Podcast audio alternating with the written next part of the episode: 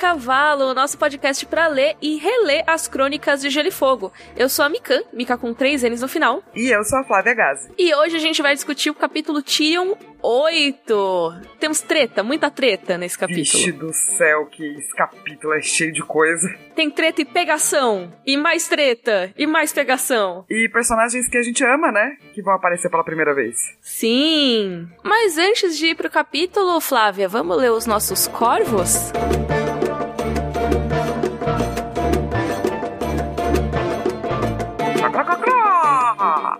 O primeiro corvo é da Rafaela Robalo e ela mandou pra gente um e-mail com algo que eu acho que a gente até esqueceu de falar no último capítulo da Daenerys. Hum, o quê? Ela falou: gente, imagina que ela passou por toda essa situação horrível estando grávida. Caraca, é mesmo, né? A gente não mencionou isso. E o capítulo menciona, a gente que não mencionou no episódio. É, do tipo, a gente tava tão preocupada e falando tanta coisa, e é um capítulo tão trigger, assim, que a gente até esqueceu de dizer que ela ainda tava grávida e ela viu. E a, é, a Rafaela fala: imagina todos os horrores do capítulo e ter uns manos escrotos falando que é normal. Uhum. E ainda, tipo, grávida. É, tanto que quando ela vai ajudar o Drogo a andar, ela comenta, né, que ela já tá muito grande da gravidez. Exatamente. Ela ainda tá com dificuldade de se mover, deve estar tá com o pé inchado, todas as coisas que acontecem mais pra fase final da gravidez, né? E hormonal, né, gente? Uhum, com certeza. Vamos combinar que quando você tá grávida, fica hormonalzona, assim. Então, cara, ela segurou muito bem a onda, hein? Segurou, segurou a barra. Lembra que eu falei que na briga do bar eu virei pra pessoa do lado e comecei a chorar, assim? Sim. Imagina se eu ainda por cima estivesse grávida. Numa situação dessas que a Daenerys passou, é de se surpreender que ela não tenha tido um, um, um, surto lá, né? Eu teria tido. Eu não tinha nem reparado nisso, mas quando ela fala com o Drogo mais assustada, ou, sabe? Tipo, uhum. ela tá carregando o filho dele, sabe? Sim. Então acho que nesse sentido é sussa dar uma surtadinha aí, né? Com certeza. Próximo e-mail. É um e-mail de briga. Então. Cadê o crocró? É, então, vou fazer um crocró de briga. Ah, desculpa, desculpa. Imagina, imagina. crocró, crocró. Cara, o Lacerda mandou um e-mail pra gente que eu achei só melhor a gente ler, que foi o seguinte: Mi, Flá, vocês brigaram com a Carol, por que, que ela não tá mais aparecendo no podcast? Então, você ouça dois, três episódios para trás. Exato. Que tem todas as explicações. Mas a gente não brigou com a Carol. Inclusive, ela vai participar de episódios posteriores aí, tá tudo certo. Continuamos amando a Carol com todas as nossas forças, fique tranquilo. Sim. Mas a Carol saiu do podcast. Não Sim. quer dizer que a gente brigou. Ela saiu do podcast. Continuamos nós duas aqui, de vez em quando convidados. Entre os convidados, talvez a Carol. Sim. Mas a Carol não faz mais parte da formação fixa. E tá tudo bem. Sim, importante só lembrar, né? Sim. tá, então o próximo e-mail é um e-mail que eu gostei bastante. Porque esse cara é um cara muito legal, então ele vai ganhar um corpo muito feliz. oh. Cara, o Iel Rebeck falou que ele tava escutando a gente falando dos corvos e chegou uma hora que ele até esqueceu que ele tava ouvindo o Rodor Cavalo, de tanto tempo que a gente ficou nos corvos. Ai, meu Deus. E a gente falando de espiritualidade. É, então, eu acho que ele ficou feliz pelo que, né, eu entendi no e-mail, mas, é, sim, era a Carol que organizava nossos horários e agora é pobre sushi. é, e ele falou que, sobre filhos com nome de avatar, acho maneiro no meu caso, meu filho se chama Ang mesmo. Precisei ir até a defensoria para poder registrar, mas consegui. Eu não sei se eu te xingo ou se eu te elogio. Cara, eu te elogio, tá? Porque. Não, eu fico pensando no, no, né, na escola e tal. Mas, tirando isso, eu acho um baita nome da hora. Mas me pensa assim, por exemplo, meu nome é Flávia Gazi. Imagina a quantidade de coisas que eu não ouvi por me chamar Flávia Gazi. Então, mas isso é uma coisa que você não conseguiria evitar. Mas criança é assim, é do mal mesmo. Desculpa É. pra todo mundo que tem filho. Mas tem essa coisa, né, de criança. Você, tipo, fala o que quer e deixa os desejos aflorarem. Demora pra, né, controlar várias coisas. Sim, sim. Mas falando de nome, tem várias pessoas que deram o nome de filha de Daenerys, né? Pois é, e daí depois desse final, né, mano? É, foi antes do final. Eu lembro que tinha matérias de que tinha se tornado um dos nomes mais populares para novos bebês nos Estados Unidos. E aí vai ter várias Daenerys aí. Então, mas pensa, por exemplo, o Ang é um personagem muito. É, o Ang é de boa, é maravilhoso. Todo mundo ama o Ang. Sim. Então, cara, tá tudo certo, eu acho, entendeu? Essa criança. A única coisa que não vai ser legal para ele é que ele vai ser sempre o primeiro da chamada. É verdade. Porque ele tem dois As, né, cara? Isso. Então, Mesmo tipo... se tivesse um Arão na sala dele. Ele é o primeiro. O R vem depois do N ainda, então o Ang seria o primeiro. Então pensa que toda vez que ele chegar na escola, a galera já vai saber o nome dele, tipo, quando ele tiver numa classe nova, de cara, assim, não vai dar para esconder. E ele tem uma baita avatar para se inspirar, né? Eu acho, eu achei incrível, assim. Mas sim, é, depois conta pra gente, quando seu filho for crescendo, se ele ama ou odeia esse nome. Eu acho que vai chegar um momento que ele vai odiar, que ele vai virar adolescente, né? Mas conta aí a relação que seu filho teve com esse nome. Eu achei muito incrível. Eu sou a favor de nomes esquisitos. Esse é um e-mail que pergunta sobre Dotrax, então eu vou tentar fazer um corvo que cavalga. Pre preparada? Não, mas pode fazer. Depois dos Dothraki que surfam em cavalos, temos os corvos que surtam em, que surtam em cavalos, que surfam em cavalos. Surtam foi ótimo. Eu até ri porquinho, não sei se pegou. Assim. Os Dothraki que surtam em cavalos, no caso, tipo o Drogo depois, não sei. Maravilhoso.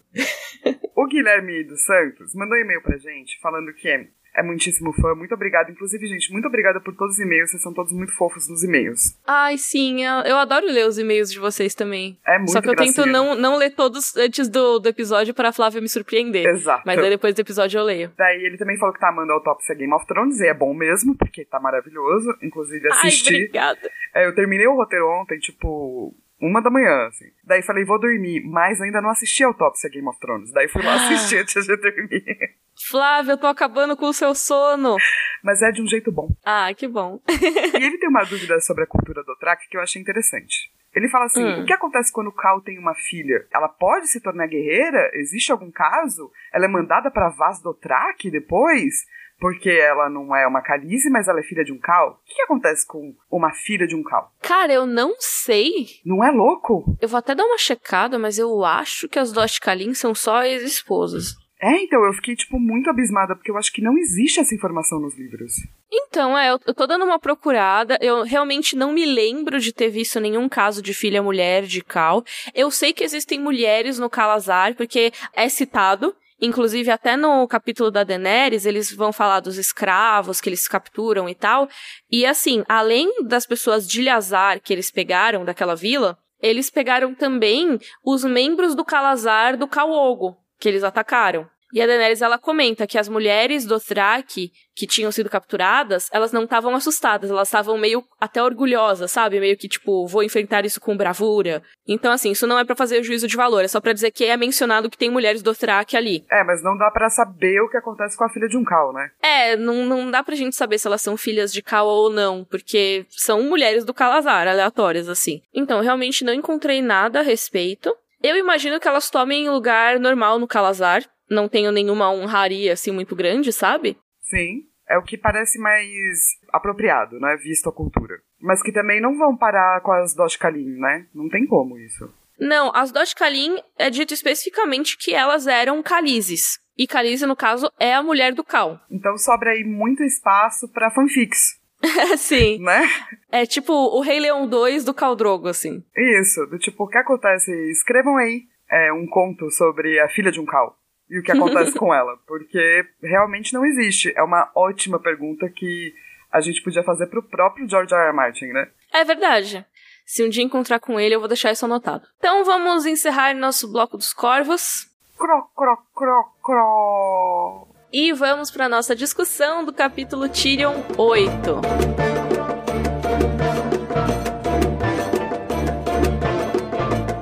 Começando aqui a nossa discussão no capítulo Tyrion 8, A Guerra dos Tronos. Flávia, a sinopse, por favor. Vamos lá. Tyrion sofre nas mãos de seu pai Tywin, que não apenas faz descaso dele, mas diz que ele e seus membros do clã estarão na vanguarda na batalha. E que ele deve receber ordens do Montanha. Voltando à sua tenda, Tyrion é recebido por uma prostituta chamada Shay, que Bron encontrou para ele. E também conhecemos Podrick Payne. Antes do amanhecer, Tyrion é despertado e convocado. Acontece a Batalha do Ramo Verde, e tememos pela vida de Tyrion. Depois, Tywin Lannister descobre que Robb Stark o enganou. Eu amo esse capítulo. Esse capítulo é muito bom, né, cara? Cara, é isso. Esse capítulo tem tudo. Ele é gigante. E são várias sementinhas aí plantadas pro futuro também. Com certeza. É isso. Esse livro, ele tá chegando ao clímax, né? Mas ele também tá plantando todas as coisas para uma continuação, né? Personagens novos, elementos novos. Eu acho que só nesse capítulo tem duas teorias que surgem. Uh. Uh. ah, e a gente já começa é, com a nossa primeira parte fazendo um cuzão alert para o Tywin de novo. Ai, ai, ai. Ele é muito cuzão, o capítulo inteiro. Ele começa o começo sendo cuzão, ele termina o final sendo mais cuzão. Existe uma escala que ele continua subindo, assim, sabe? É meio que assim, todas as oportunidades que ele tiver para eliminar o Tyrion, ele vai aceitar. Pois é, cara, e quando você vê os capítulos do Tyrion, isso fica tão claro e de um jeito tão horrível que você se sente muito mal pelo Tyrion. Assim. Os capítulos do Tyrion são sempre uma mistura de coisas é, super espertas, vários vinhos e também muita tristeza. É isso, Tywin odeia o Tyrion. E o foda é que ele odeia, mas o Tywin, ele é lawful. Ele segue as leis, Sim. todas. Então, ele não pode simplesmente matar o filho dele aleatoriamente, porque isso ia pegar muito mal pra casa Lannister. Então tem até uma fala que ele diz pro Tyrion no, no terceiro livro, que é meio que isso, você é, horrível, você matou sua mãe para nascer. Eu te odeio, caralho. Ele não fala eu te odeio, caralho, mas assim, basicamente. Ele fala assim: as leis dos homens te dão o direito de usar meu nome e exibir minhas cores, já que eu não consigo provar que você não é meu. Olha que bonito, né, gente? Que pai ótimo. Que pessoa. Por lei, eu sou obrigado a manter você na minha família, mas você é desprezível e eu te odeio. Então, que, que o Tywin faz? Ele usa de todos os meios legais que ele tem para eliminar o Tyrion, para passar ele pra frente. É, e ele faz isso já tirando um sarrinho, assim. Tipo, esse capítulo começa com o povo no acampamento, né? Eles estavam lá esperando o exército do Rob chegar e blá blá blá. E eles fizeram uma mesa meio tosca, onde tava o Tywin e os seus maiores lords vassalos, a galera mais importantona. E daí o Tyrion chega atrasado, o que eu já fico, mano, cara, me ajuda a te ajudar, sabe? Não pode chegar atrasado pro bagulho com seu pai. Desculpa. Mas não é? Tipo, cara, tipo, você tá enfrentando um cara horrível. Mas é, é. Você não pode chegar atrasado. E ele chega meio cansadão, ele quer comer, ele quer uns bons drinks, mas o pai dele já começa sendo escroto, do tipo, essa frase que é tipo, talvez deva encarregá-lo de enterrar os mortos, Tyrion. Caso se atrase tanto na batalha como a mesa, a luta já terá terminado quando você chegar. Nossa. É a primeira frase no, time, no capítulo, assim. E ele não, não para por aí. Porque o Tyrion, ele tá, ah, pai, eu tô comendo, sabe? Deixa eu comer antes de pensar na batalha. E a Tywin, ah, mas o seu irmão Jaime, ele iria estar tá animadaço com essa batalha, entendeu? Cara, é louco, né? Tem sempre esses pais que fica comparando, né? Porque você Sim. não é mais como seu irmão. Pensando no timing, assim, o Jaime é o filho perfeito, né? Sim. Ele é o cara que é militarístico, é o cara que tá animado com a batalha, é o cara que é honrado, teoricamente, né? Teoricamente. Faz tudo que o pai manda. É, exatamente. E o Tyrion não. O que é muito doido, porque o Tyrion é muito mais parecido com o Tywin do que o Jaime. Sim, o Jaime não tem nada a ver com o pai. E mal sabe o pai o que, que o Jaime. O, eu ia falar Jaime. e mal sabe o pai o que, que o Jaime tá fazendo real. Assim. Mas enfim, o que acontece é que assim, o Tywin ele é a figura de autoridade ali. Então ele dá o exemplo. Como ele começa a tratar o Tyrion mal, todo mundo começa a tratar o Tyrion mal também. Por exemplo, o Lord Lefford. A casa Lefford é uma casa subordinada aos Lannisters ali das terras ocidentais.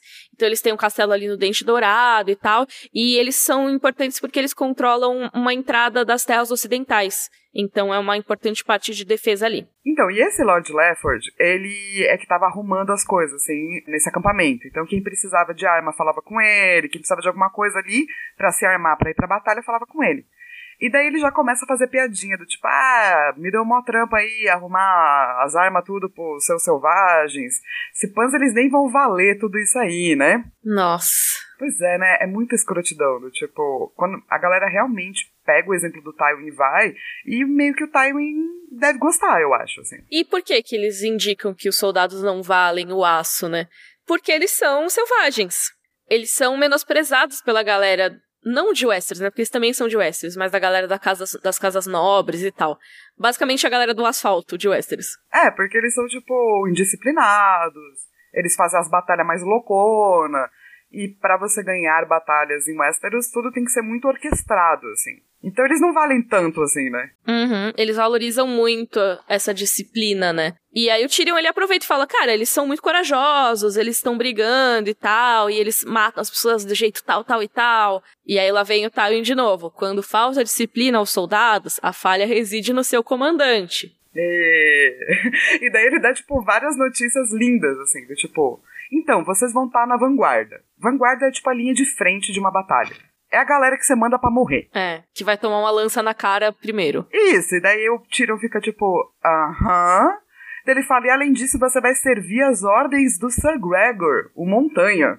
Nossa. Basicamente, a entrelinha disso, a metáfora disso é: Tyrion, você não serve para liderar porra nenhuma. Então, uhum. tá vendo esse cara aqui, tipo, gigantesco? Ele é melhor do que você. Sim. Bizarro, né? É horrível, cara. E até porque uma coisa que seria o normal numa questão dessas é assim: os Lannisters são a família mais importante. Os filhos do Tywin Lannister deveriam ter comando de forças importantes. Nesse caso, até isso é negado ao Tyrion. Ah, é. é negado essa honra de ser o filho do Tywin, entendeu? Ele vai servir sob o comando de um cara que é tipo uma casa menor, a casa Clegane é uma casa muito pequena. E é isso, sabe? Ah, tô lá. Sim. Seguindo Gregor Clegane. Quem é esse? E o cara fala isso na frente de todo mundo, entendeu? Ou seja, ele vai desmerecendo o filho na frente de todo mundo. Daí chega uma hora que o Tyrion fala, mano, foda-se esse rolê, enfim, esse... porque a galera tava comendo um leitão. Enfia o leitão no cu e ele vai embora.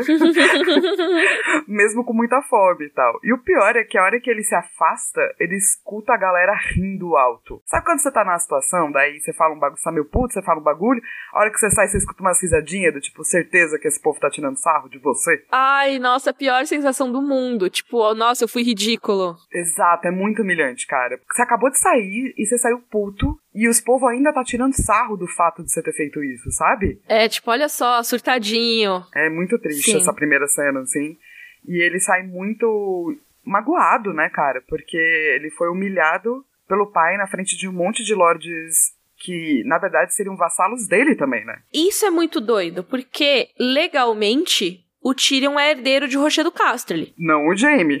É, porque o Jaime é da Guarda Real, ele não pode herdar a terra. E a gente sabe disso, o Tyrion sabe disso, o Tywin sabe disso. Só que eles meio que evitam falar no assunto. E toda vez que o Tyrion decide pedir Rochedo Casterly mais pra frente, o Tywin faz esse discurso falando que ele só tolera porque ele não pode provar que o Tyrion é filho de outra pessoa. Ah, então, mas aí o que, que o Tywin também quer? Ele não vai poder passar o reino pro, pro Jaime, sacou? Mas ele vai ter que dar um jeito aí. Eu acho que ele prefere passar passar pro Kevin do que pra, passar pro Tyrion. O plano dele no final é que ele prefere que os primos X peguem a casa para cuidar do que o próprio filho. Isso é muito doido, né? Mas é, ele não acha que o Tyrion é um legado bom pra casa Lannister, assim. Terrível. Terrível, cara. Daí o Tyrion fica totalmente esquecido no churrasco o que é real mesmo, porque tá rolando vários churrascos lá, né? E ele começa a, andar por aí, desejando que tudo tinha, todo mundo tivesse engasgado. E o lance é, o sol tinha acabado de se pôr, Tava tudo meio escuro. É, eles comentam que tem várias. Eles, né? No caso, Tyrion e o George R. R. Martin. comentam que tem várias luzes de vagalumes. E eu acho essa descrição muito, muito, muito bonita. Uhum. E o acampamento era muito grande, então era fácil de se perder, porque ele se estendia entre o rio. E eu acho que a gente vai precisar de um momento de geografia, amigo. Opa, bora. Então, se você abrir o seu mapa aí de Westeros, você vai lembrar que a gente já comentou nos episódios anteriores sobre o rio Tridente, ele fica ali bem no meio do mapa, praticamente. Tem o norte e tem o sul. No norte você tem uma parte que se afunila, assim, que chamam de gargalo porque ele se afunila. Isso. e aí, mais pro sul do Gargalo, você tem um rio que ele é dividido em três ramos, assim, que é o rio Tridente, que se chama assim porque ele parece um tridente. Então, olha só, provavelmente no seu mapa tem o um risquinho ali da Estrada do Rei, que sai da muralha e vai até Porto Real. Tem um momento em que essa estrada e o rio Tridente se chocam. Se chocam não, né? Se cruzam. Que é meio que onde eles estão agora. Lembra, no capítulo anterior do Tyrion, eles estavam na estalagem da encruzilhada que é onde tem um cruzamento de estradas um pouquinho ao norte da travessia do Rio Tridente. E tem o ramo verde do rio, que vai ser o nosso mais importante nesse momento. Ele é um dos três principais rios que formam o Tridente, né? E lá nas margens tem os pântanos que vão para o Gargalo, que é aquela parte afunilada do mapa que eu falei. Lembra que no capítulo da Catelyn, o Robb atravessou esse rio. lá nas Gêmeas, que é o castelo que tá mais ao norte. Sim, os caras estão falando desse rio, na verdade, faz mocota, assim, né? Uhum. A gente vai se situando meio que às margens dele, no capítulo da Catelyn, nem o anterior, o, o último, o penúltimo. e agora, no último do Tyrion também, e agora vai todo mundo meio que se encontrando. Então, o que vai acontecer é que, tipo, metade do exército do. Não metade, né? Mas uma parte do exército do Robb continuou pro sul, sem cruzar o rio, para encontrar o Tywin. É esse exército que eles vão enfrentar agora. Perfeito. Só que o Rob passou uma parte do exército pelo rio e a gente só vai descobrir isso para valer no final do capítulo. Exatamente, perfeito. Eu acho que a parte de Você é muito boa na parte de geografia, cara. Mesmo quando Sério? eu gosto muito. Eu sempre acho que a minha explicação é muito confusa. Não, cara, eu sempre acho que quando eu explico, eu explico quase nada, saca? Aí do tipo, abre aí seu mapa, tá vendo essa parte aí dos três riozinhos? Eles estão aí, ó. Isso! é tipo o meu jeito de explicar, assim. Então o Tyrion tá nesse lugar que, na verdade, tem vários rios, tem várias coisas ali acontecendo. Então tem um monte de é, pequenos eventos ou aventuras rolando nessa noite. Tem uma galera que tá transando, tem a galera que tá treinando, e todo mundo do, dos clãs tá comendo cada um no seu lugarzinho, assim. E ele se sente muito sozinho mesmo com esse bando de gente e mesmo com os convites para jantar que ele recebeu dos Corvos de Pedra. Tipo, ele sai da mesa sentindo meio que uma pessoa de lugar nenhum, né? É. Ele não pertence a nenhum daqueles grupos, né? Não, nem dos clãs, nem do pai, nem de nada, assim. É, é, o grupo do pai seria o que ele teria que pertencer, né? Mas ele é largado. Exato. Tanto que depois que ele dá uma voltinha aí, ele vai se encontrar com o seu grupo, porque agora ele tinha um grupo. Ele tem uma party de RPG. Ele tem um Bron, ele tem um criado, um cavalariço e um escudeiro. Maravilhoso. Podrick Payne, nosso querido. Nosso querido. Lembra, esse sobrenome já foi mencionado nas crônicas. Sim, o Podrick é um primo distante do Sir Ealing Payne, o executor ali de Porto Real. Os caras sem língua. É, ele mesmo. E o Podrick, ele é super tímido, cara. Ele é tão tímido que ele fica meio furtivo, sabe? O Tyrion comenta que ele é quase tão quieto quanto seu primo, sendo que o William Payne não tem língua. É o pai dele que fala, né? O Tywin que fala, ah, você devia aceitar aí um escudeiro, pega aqui esse menino. E é um menininho que tá lá, aparentemente muito quieto, muito tímido, e é o que a gente sabe dele nesse momento, certo? Sim. E depois dele descrever o Pod, ele entra na barraca dele para encontrar uma mulher magra, de cabelo escuro, que aparentemente não tinha mais de 18. Eu só queria. É. é... Crônicas de Gelo e Fogo. É. Infelizmente é assim. É, pelo menos ela já tinha 18. É, não sabemos, né? Ou achamos. É. Não tinha mais de Mas 18. Mas eu né? acho muito importante falar que é isso a série e os livros são diferentes. A relação do Tyrion e da Shay vai ser drasticamente diferente. Então é importante ter isso em mente quando a gente conhece a personagem. Mesmo a introdução dela já é um tanto diferente. Tipo, é parecido um pouco com a série, mas já é um tanto diferente. Ela tá ali de seguidora, né? O Tyrion fala que quando tem um acampamento sempre tem seguidores, ou seja, pessoas que vão até lá para ganhar uma grana, seja cantando, seja. O acampamento é influencer. Muito bom. O próprio acampamento é influencer. E daí chega as pessoas. Não, mas seguidores, no caso, é bem literal, né? Eles vão seguindo a pé. Até já rolar a batalha, né? Porque daí você é um bardo, você canta umas musiquinhas, ganha dinheiro. Você pode servir cerveja. Você pode fazer sexos com as pessoas. Enfim, o acampamento sempre fica cheio de pessoas que também não vão lutar. E o Tyrion fala assim: Ô, oh, Bron, me acha uma prostituta decente, assim, não muito horrível. E o Bron conseguiu, né? A descrição que a gente tem da Shay é que ela tinha olhos de corça e era magra, com pequenos seios firmes e um sorriso que alternava entre tímido, insolente e malvado. O Tyrion gosta disso, inclusive, o fato desse sorriso uhum. alternar entre isso. Mas o lance de ter um malvado aí já é um, sei lá, alerta. Mas eu acho que o Tyrion se atrairia por isso, assim, também, sabe? Sim. Que assim, a gente vai ver que o Tyrion, ele projeta um pouco da Taisha na Shay. Na verdade, ele projeta muito. É. E a Taisha seria a imagem da inocência. Mas é a inocência que foi corrompida. O que é muito triste, porque não é que ela se corrompeu, né? Ela foi estuprada e horrivelmente, mas enfim. A gente fala isso no Tyrion 6. Mas eu acho que ele se atrai pela Shay também porque ela tem um pouco disso de ser algo que em inglês seria tipo wicked, né? Tipo algo É um pouco é um pouco maligno, é um pouco sombrio, é, é um pouco Todo mundo tem isso, mas algumas pessoas deixam transparecer mais e ela deixa transparecer. Tipo, ela não tem. É o tipo de pessoa que faria um comentário, tipo, irônico, assim. Isso, sarcástico. Então ela tem um pouco dessa coisa meio trickster, né? Meio maligna, porém legal, porém você não sabe muito bem o que, que ela é, assim. Isso me lembra muito, muito, muito, muito a Capitu, de Dom Casmurro. Ah, os seus oblíquos olhos de cigana. É, isso, que, tipo, são os olhos de ressaca, que é aquela coisa que você já descreve no físico da pessoa as características que você acha que ela vai ter, né, na, na trama. Então, assim, você tem esses olhos de corça, então, assim, já é uma coisa meio que, assim, ela tem esse olho que é meio pedinte, sabe? Sim.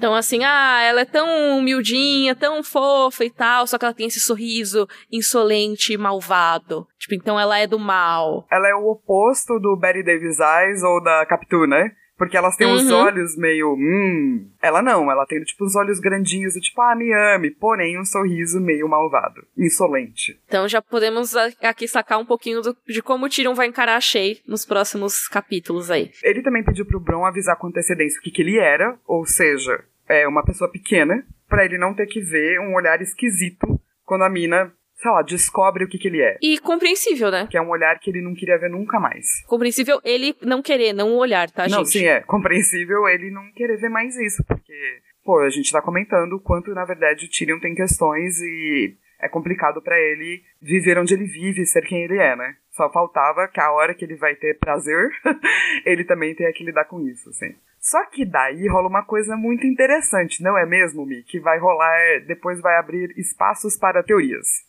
Sim! Quando o Tyrion pergunta pro Bron, oh, onde você achou achei? Onde você achou achei? onde você achou achei?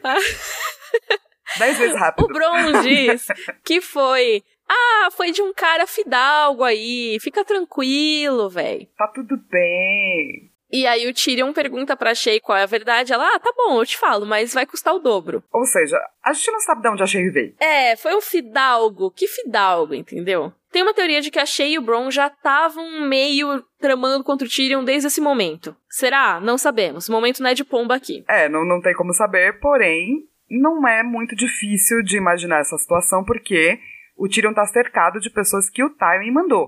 Uhum. O Cavalariço, o próprio Podrick nesse momento. Então por que não também falar com o Bron ou enviar uma Shay? É, lembrando que o Bron, ele é um mercenário ele já falou mil vezes que ele vai se vender pelo preço adequado.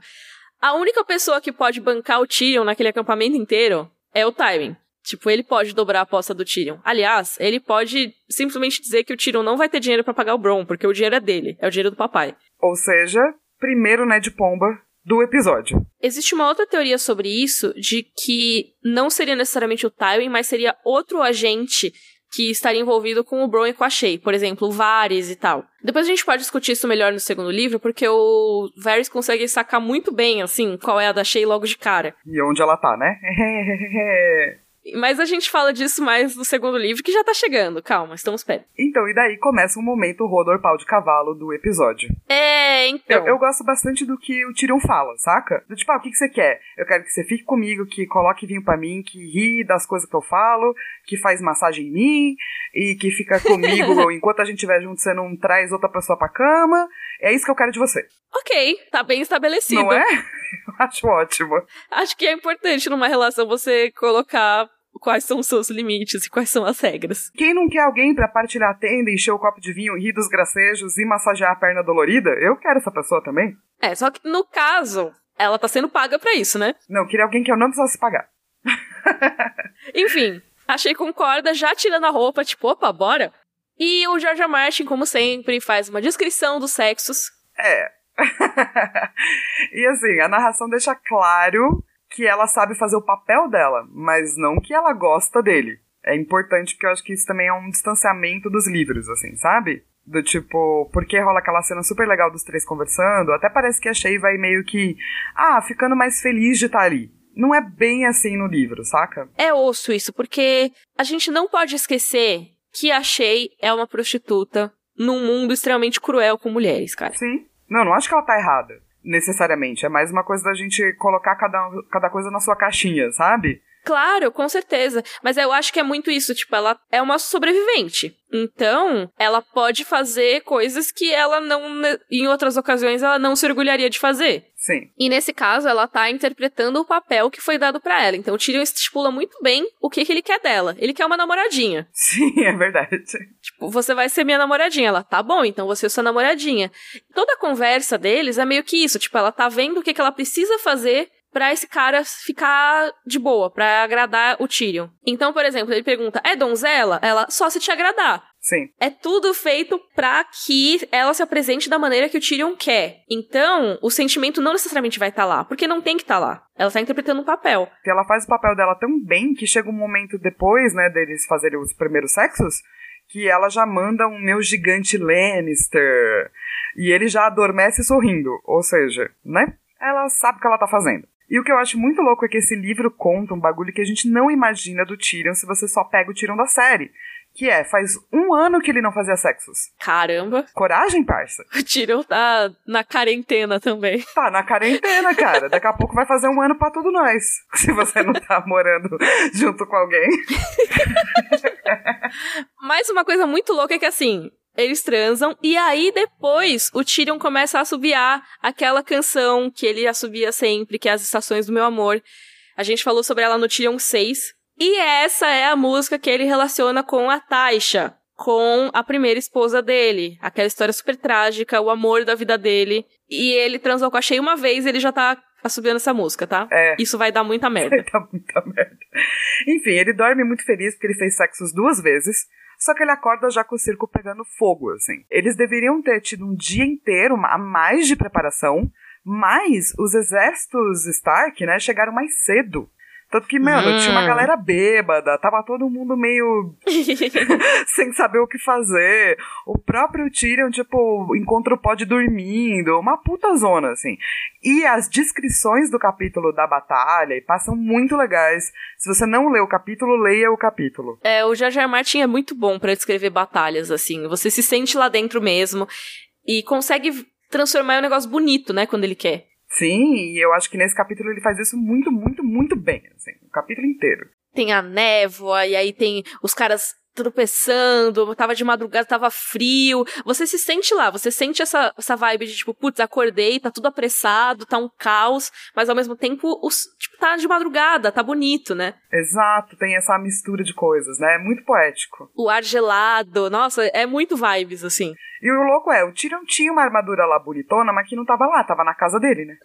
Muito bom. Então ele teve que arrumar uma armadura que era uma mistura de sobras e farrapos e coisas por aí. Ai, tadinho. É porque, imagina, ele já tem um tamanho diferente, então para você conseguir uma armadura do tamanho da dele, é muito difícil, tem que ser encomendada. E tem um diálogo que é muito legal dele com a Shay, que ele chega para ela, assim, vai se despedir. Se eu morrer, chore por mim. Ela, como eu ia saber? Estaria morto. eu amo essa conversa. Sim. E eu gosto que ele responde, eu saberia. Tipo, não, mas tudo bem. E também, assim, quando ele morrer, ela não vai mais ser paga. Então ela não tem que chorar nada. É, mas, né? Ele tá querendo a namoradinha, então é o que você fala pra sua namoradinha, né? É. Ela tem que fingir que vai chorar por ele. ai, ai. Vamos para a estratégia dessa batalha, galera. Vou tentar explicar rapidamente.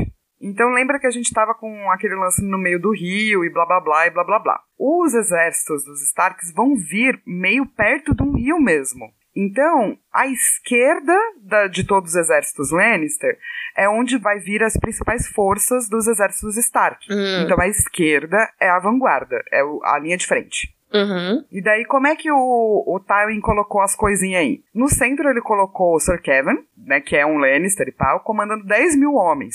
Com um monte de lords, uhum. 300 cavalos, tinha infantaria mista, arqueiro, machado, espadachim, lanceiro, tinha tudo. À direita, então, o mais longe, né, da batalha. Mais perto das montanhas, né, da colina e tal. Tinha esse Sir Adam Marbrand com 4 mil cavaleiros e lanceiros pesados e membros aí de outras casas super chiques. e daí na esquerda ele colocou o Montanha com mil homens apenas, homens de clãs, cavaleiros livres, uma galera que é vendida, né, mercenários, e homens que não importam tanto. De, do Lannisporto. É isso. E daí na reserva, ou seja, mais olhando tudo de cima para ver se precisa é, batalhar ou não, tem o próprio Tywin Lannister com 5 mil homens, alguns montados, metade deles montados, metade deles a pé. Aff. E o Tywin tá lá todo gatão, né? Todo gatão. Todo leãozão, na verdade, com a sua armadura chique. É, adorei todo leãozão. Mas a realidade do Tyrion não é o Tywin. A realidade dele naquele momento é o Montanha, que tava falando: Ô, oh, eu vou matar qualquer homem que fugir, hein? Que legal, né, gente? Que é, é bom que você tá ouvindo as trombetas, tá com medo e já vem esse cara dizendo então. e daí o que ele, ele vira pro Tyrion e ele não chama o cara de tipo Lannister ou Tyrion, ele fala Duende. Que é o apelido preconceituoso que as pessoas dão pro Tyrion. É, tipo, ele já sente muito à vontadão ali também de, tipo, tirar sarro do Tyrion. Você vai pra esquerda e mantenha o rio se for capaz. O que, que, é o rio, né? O rio Tridente, que a gente já mencionou aqui. O objetivo do Tyrion é evitar que a galera do Robb atravesse o rio. Cara, é um trabalho bem difícil, na real. E assim, obviamente, não tem mais o que fazer. Eu gosto que a galera dos clãs começa a berrar por, por ele, né? Meio homem, meio homem. e daí eles estão lá tudo em posição e o Bron fala pro Tyrion algo que o Tyrion já estava pensando, que é pela posição deles e a posição dos exércitos inimigos, eles estavam lá para ser massacrados, para morrer mesmo. Cusão a noite pro Tywin de novo. Como é que fica do outro lado? Os exércitos Stark, na real, estão sendo comandados pelo Roose Bolton e eles foram meio enviados para morrer mesmo. O que eu acho louco só é que eles chegaram antes e não saíram atacando. Por que, que eles não atacaram? Tipo, a galera dormindo. Por que, que eles esperaram a galera estar tá armada, sabe? É, né? Porque eles chegaram na madrugada, eles podiam não ter parado ali as forças onde eles pararam, né? Porque eles pararam um tempo. Eles podiam ter só entrado no acampamento. É, pode ser, mas também às vezes eles estavam cansados. Não sei, acho esquisito, assim, mas porque rola uma pausa antes da, da briga para os dois exércitos fazerem uma guerra, guerrinha de trombetas e berrantes. Cara, eu, eu não entendo guerra medieval porque eu acho uma, muito formal. Sim. Tipo, você tem muitos protocolos, você tem os tambores para as pessoas marcharem, e tem a galera que fica lá só segurando as bandeiras. Tipo, mano, pra que você precisa de alguém pra segurar a bandeira? Bota uma lança na mão desse coitado. É, então, assim, se a gente for seguir o protocolo, bonito, o Rose Bolton fez bonitinho, seguiu o protocolo e pá. Mas se você tivesse sido enviada para morrer, você não ia olhar a galera meio bêbada, meio dormindo e atacar loucamente? Uhum. Era, era, o que eu faria, pelo menos. Mas tem teorias aí. Né de pomba. Né, de pomba. Tem gente que diz que é nesse momento que começa aquela coisa do Roose Bolton virar a casaca, dele ir pro lado dos Lannisters. Porque assim, ele estava comandando a força, mas a força tinha várias casas nortenhas, né? Tinha a casa Hornwood, Karstark, Curwin, Glover, e tinha a casa Frey também, que é do sul, mas estava lá junto com o Robb Stark. Além, claro, das forças Bolton. Aí tem a galera que fala, ai, ah, mas o Roose colocou na frente a galera de outras casas para que a dele não fosse muito prejudicada. Tanto que ele escapa no final, né? Então, assim, pode ser que não necessariamente ele já quisesse virar a casaca, mas que ele estava preservando as suas forças pessoais da casa Bolton. E meio que gastando a dos outros, sabe? É, não, e rolou um alertinha, assim, no sentido de que, por exemplo, ele se coloca atrás, ele espera o exército dos Lannister ficar bonitão antes de atacar. Então ele uhum. é, tem uma estratégia, entre aspas, honrada, o que é bizarro pra Casa Bolton. A Casa Bolton não tem estratégias honradas. E aí, Tywin? Tamo aqui, esperamos você. Tipo, ele cria quase uma empatiazinha, vai? Hum, é, pode ser. Ou é como eu vejo, porque eu não gosto nada dos Bolton, então tudo que ele faz eu vejo malícia. não, mas faz sentido.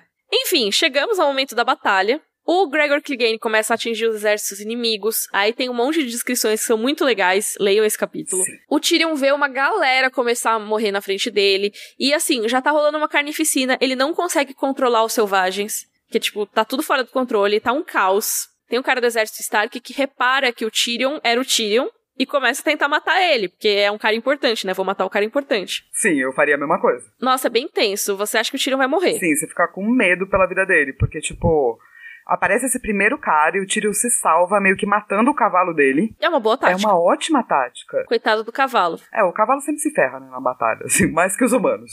Ele acaba super ferido, só que depois aparece outro cara que percebe quem ele é e faz ele se render. E fica uns momentos muito tensos dele quase se rendendo e do cara quase matando ele, assim, uh, dá, um, dá uma, uma palpitação. É tenso. Mas a batalha vira. Então o Tyrion é resgatado.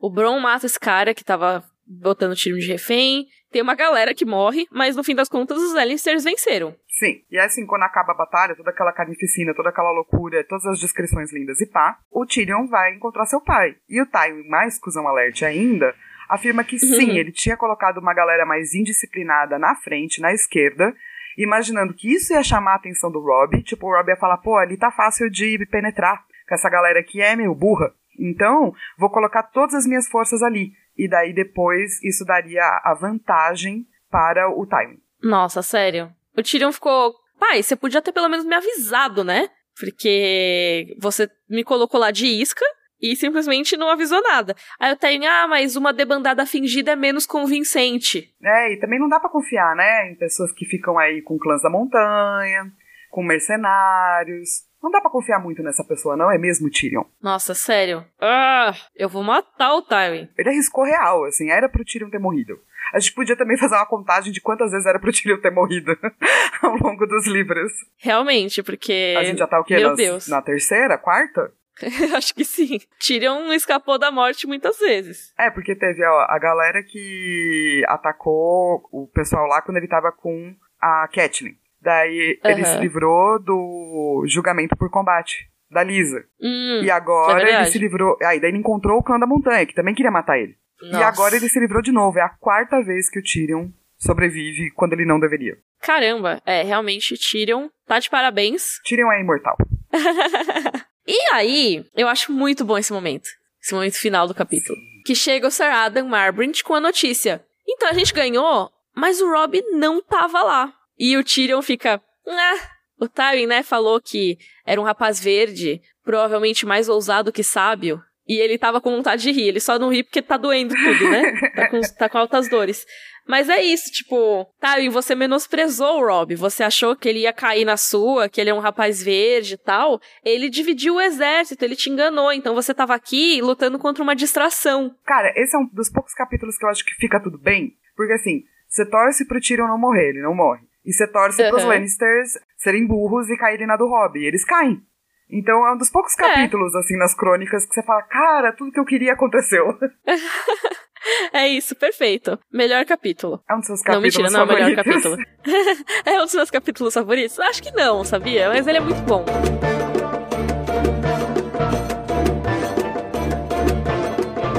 Então vamos pro nosso momento Valar Morgulis. Bom, vamos lá a gente tinha 58 mortos e morreu uma galera. Do, tipo, metade dos povos do, dos clãs da montanha morreu, só aí são 150 pessoas. Mas eu acho justo a gente fazer por nome. Eu vi essa discussão no nosso grupo de Facebook, o Rodor Cavalo. Hum. E eu vi a contagem, que eles falaram, ah, mas já teve alguém que contou. A pessoa que contou não contou todo mundo, tá, gente? Que tem nome. Vixe. Pelo menos pelo que eu vi, assim. E, uhum. Então eu acho que a gente podia seguir com essa contagem, porque, por exemplo, nessa batalha morreu tanta gente que a gente não tem como saber. Sim. Ia ser um número imaginário, assim. Eu acho que a gente não tem como ficar chutando, tipo, estimando quantas pessoas morreram. É legal falar quem foi cravado que morreu mesmo. É, e pessoas que a gente minimamente sabe o nome, porque senão aqui já, a gente já colocaria 150 pessoas dos clãs das montanhas. Mas uhum. são pessoas também a gente não tem relação, né? Sim. Mas morreram pessoas sim dos clãs das montanhas que a gente sabe o nome. Morreu o Ulf, que é o filho do Mar, e o Kron, que é o filho de Korat. E tem um momento que o Chaga, ele tá cravejado de flechas, ele fica segurando a cabeça do Kron. É muito triste esse momento.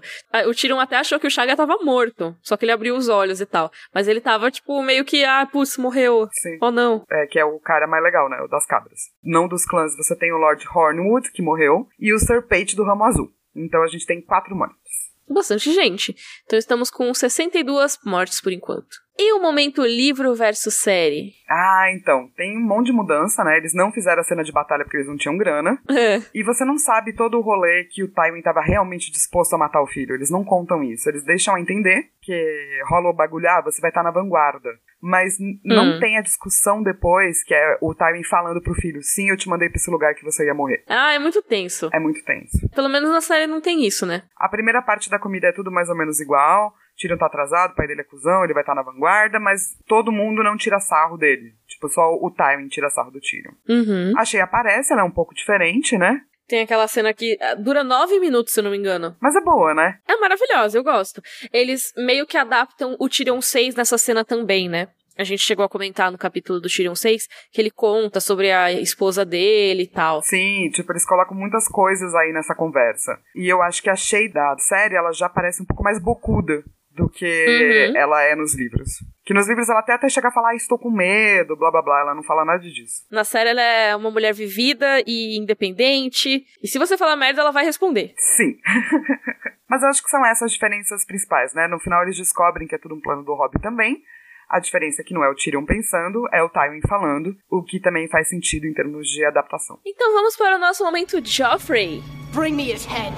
Ah, eu poderia falar o Tywin porque, né? Mas, cara, uhum. eu vou, vou falar as pessoas menores, assim, que não deveriam estar tá falando com o Tyrion do jeito que elas estão. Tipo, o uhum. Montanha, uhum. ou o Lord Leaford, saca? Que tiram um sarro dele muito grande, ou chamam ele de duende, pá.